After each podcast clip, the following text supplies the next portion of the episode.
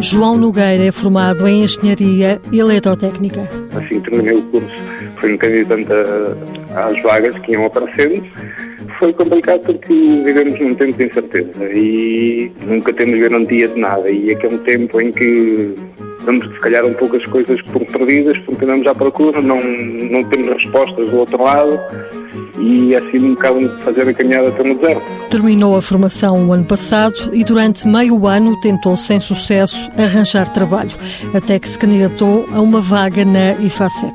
Foi por iniciativa própria, visitei o site da IFASEC e encontrei uma proposta que eu achava que poderia concorrer tinha que estar inscrito nos centros de emprego para me poder candidatar a um estágio possível. João Lugar entrou na IFASEC através das medidas de estágios de emprego do IFP e aconselha a experiência. É um complemento a toda a nossa formação que eu tive e que outros colegas meus têm ao tirar um curso de engenharia. Aquilo que nós aprendemos na faculdade é o início, depois tem que ser complementado obrigatoriamente por esse tipo de formação, por esses estágios, dando a aplicação prática mesmo em campo.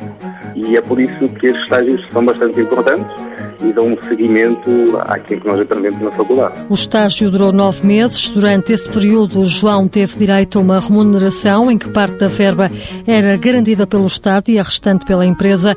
Essa fase já chegou ao fim. João Nogueira mantém-se na IFASEC, mas agora com um contrato de trabalho. Mãos à obra, financiado pelo Estado português e pelo Programa Operacional de Assistência Técnica do Fundo Social Europeu, sob o lema Gerir, Conhecer e Intervir.